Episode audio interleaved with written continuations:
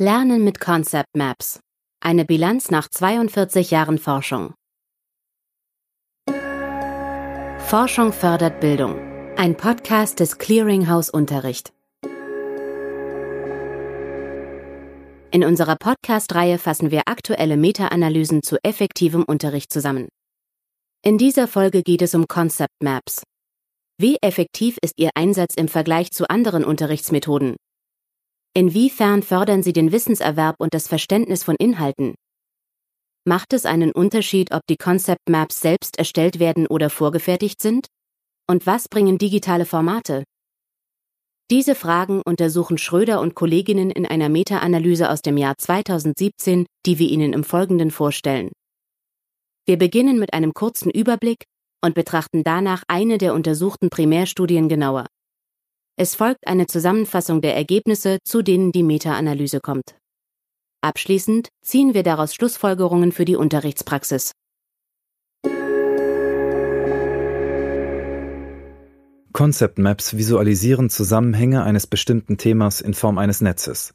Während die Knoten des Netzes wichtige Begriffe oder Inhalte darstellen, zeigen die Verbindungslinien oder Pfeile deren Beziehung an. Die Lehr-Lernforschung nimmt an, dass die Arbeit mit Concept Maps ein tieferes Verständnis von Inhalten und Zusammenhängen fördert. Gleichzeitig können Concept Maps helfen, das Lernen aktiver zu gestalten. Und zwar, weil sie Lernende dazu animieren, sich neue Inhaltsgebiete zu erarbeiten und neue Informationen mit bestehendem Wissen zu verknüpfen. Dabei spielt es, so die Annahme, keine Rolle, ob Lernende die Concept Maps selbst erstellen oder ob sie mit vorgefertigten Maps arbeiten.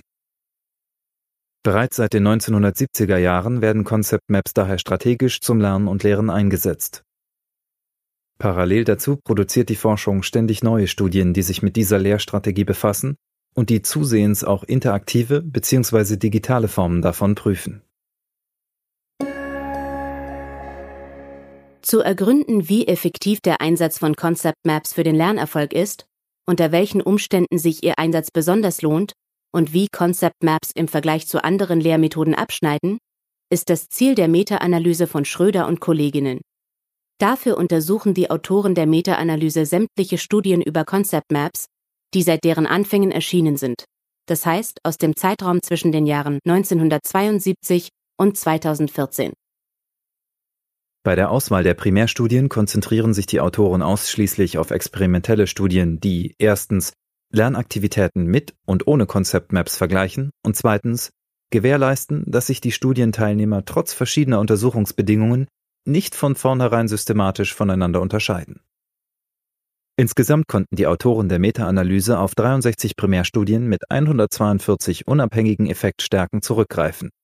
Etwa drei Viertel dieser Studien stammen aus den MINT-Fächern. Im Hinblick auf die Altersgruppen wurde knapp die Hälfte der Studien in der Sekundarstufe durchgeführt. Als Maß für den Lernerfolg, den Concept Maps erzielen, dienen den Autoren der Meta-Analyse Wissenstests, die in den Primärstudien durchgeführt wurden. Zusätzlich ermitteln sie im Rahmen von Moderatoranalysen, wie stark die Effektivität der Concept Maps durch verschiedene Faktoren beeinflusst wird. Zu den entsprechenden Moderatorvariablen zählen die Art der Concept Maps, also ob diese statisch, animiert oder interaktiv sind, die Einsatzform, also ob es sich um selbst erstellte oder bereits vorhandene Maps handelt, die Einsatzdauer, der Einsatzmodus, also ob die Maps in individueller Arbeit, in Gruppenarbeit oder in gemischter Arbeit genutzt werden, sowie die Fachbereiche, Alters- und Ländergruppen, in denen die Maps eingesetzt werden. Als Vergleichsaktivitäten wurden fünf gängige Unterrichtsmethoden herangezogen. Diskussion, das Lernen mit Listen, das Lernen mit Kurzzusammenfassungen, das Lesen von Texten sowie das Verfassen von Texten. Kurz gefasst geht es also um die Effektivität der Concept Map Methode und um den Vergleich zu anderen Lernmitteln. In der Meta-Analyse sind viele einzelne Studien zusammengefasst. Exemplarisch wollen wir eine davon genauer betrachten. Eine in Deutschland durchgeführte Studie von Haugwitz, Nesbitt und Sandmann aus dem Jahr 2010 vergleicht zwei alternative Lehrstrategien. Einerseits den Einsatz von Concept Maps, andererseits das Schreiben kurzer Essays. Die Studie wurde mit 248 Schülerinnen und Schülern aus sieben Gymnasien durchgeführt, im Rahmen des Biologieunterrichts zum Thema Herz- und Kreislaufsystem. Die Schülerinnen und Schüler konnten sich frei gewählt zu Lerngruppen von drei bis fünf Personen zusammenschließen. Diese Kleingruppen wurden dann per Zufall entweder der Experimentalgruppe zugeordnet, die mit Concept Maps arbeitete, oder der Kontrollgruppe, die das nicht tat. In fünf Lernsessions erarbeiteten die Schülerinnen und Schüler die Unterrichtsinhalte anhand verschiedener Lernmaterialien. Die gelernten Inhalte fassten sie entweder in Concept Maps oder in kurzen Essays zusammen. Zentrale Begriffe waren dabei vorgegeben, die Zusammenhänge mussten sich die Gruppen jedoch selbst erschließen. Am Ende jeder Session stand ein kurzer Wissenstest zu den Inhalten des Tages. Die Schülerinnen und Schüler der Concept Map Bedingung erhielten zusätzlich vor Beginn des Tests ein 15-minütiges Training, wie man Concept Maps erstellt. Laut der Studie von Haugwitz und Kolleginnen animierten beide Alternativen die Schülerinnen und Schüler aktiv zu lernen und in ihren Kleingruppen die wesentlichen Informationen zusammenzufassen. Die Ergebnisse zeigten jedoch, dass die Schülerinnen und Schüler der Concept Map Gruppe deutlich mehr Verbindungen zwischen den verschiedenen Lerninhalten herstellten als die der anderen Gruppe. Sie erzielten auch höhere Leistungen in den anschließenden Wissenstests als die Schülerinnen und Schüler der Kontrollbedingungen, die stattdessen Essays verfassten. Überdies belegte die Studie, dass insbesondere Schülerinnen und Schüler mit schwächeren Leistungen vom Erstellen der Concept Maps profitierten. Dies war auch dann der Fall, wenn sie mit anderen leistungsschwachen Schülerinnen und Schülern zusammenarbeiteten. Kehren wir zurück zur Meta-Analyse. Zu welchen Ergebnissen kommen deren Autoren, wenn sie alle untersuchten Primärstudien zusammenfassen? Die Meta-Analyse von Schröder und Kolleginnen ergab einen positiven Gesamteffekt von Concept Maps. Lernende, die mit Concept Maps lernten, schnitten insgesamt besser ab als die jeweiligen Vergleichsgruppen. Allerdings zeigt ein sogenannter Heterogenitätstest, dass sich die Effektstärken zwischen den Primärstudien bedeutsam unterscheiden. Die Moderatoranalysen im Rahmen der Meta-Analyse können diese Unterschiede jedoch aufklären. Signifikante Befunde ergeben sich demnach anhand von fünf Moderatorvariablen. Erstens die Vergleichsaktivität. Der Vergleich mit Lernaktivitäten, die Concept Maps ähnlich sind, etwa die Arbeit mit Kurzzusammenfassungen, Listen und Texten, ergibt schwächere Effekte als der Vergleich mit weniger ähnlichen Aktivitäten wie Vorlesungen und Diskussionen.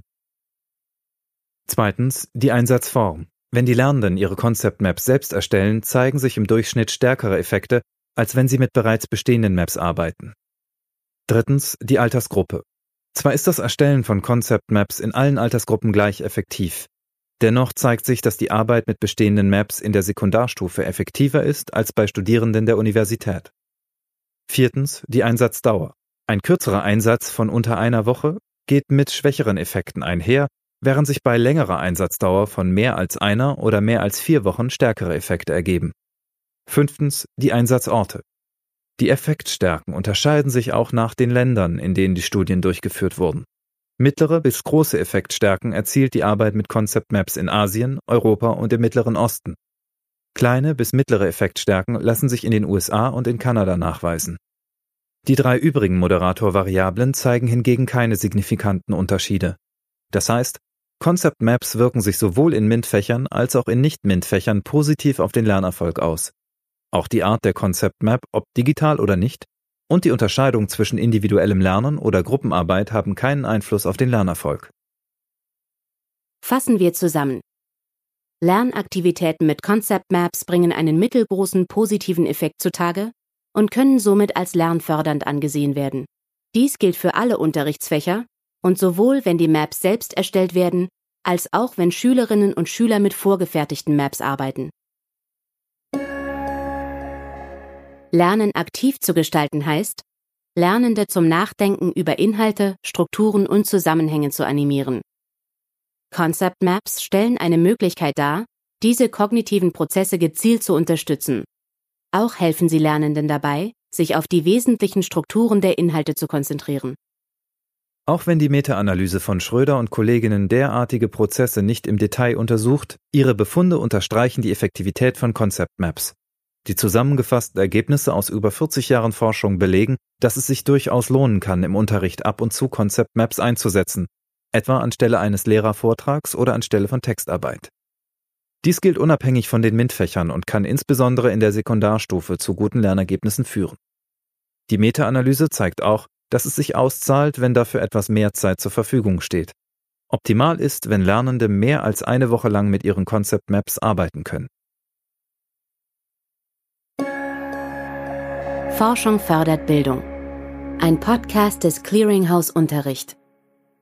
Sie hörten eine gekürzte Fassung unseres Kurzreviews. Sie möchten das Gehörte in voller Länge nachlesen, weitere Details erfahren und wissen, wie die Expertinnen und Experten des Clearinghouse Unterricht die Studie bewerten? Auf unserer Webseite www.clearinghouse-unterricht.de finden Sie die vollständigen Kurzreviews und alle weiteren Materialien. Hat Ihnen der Podcast gefallen oder möchten Sie uns Feedback geben? Wir freuen uns, wenn Sie uns eine Bewertung oder einen Kommentar hinterlassen.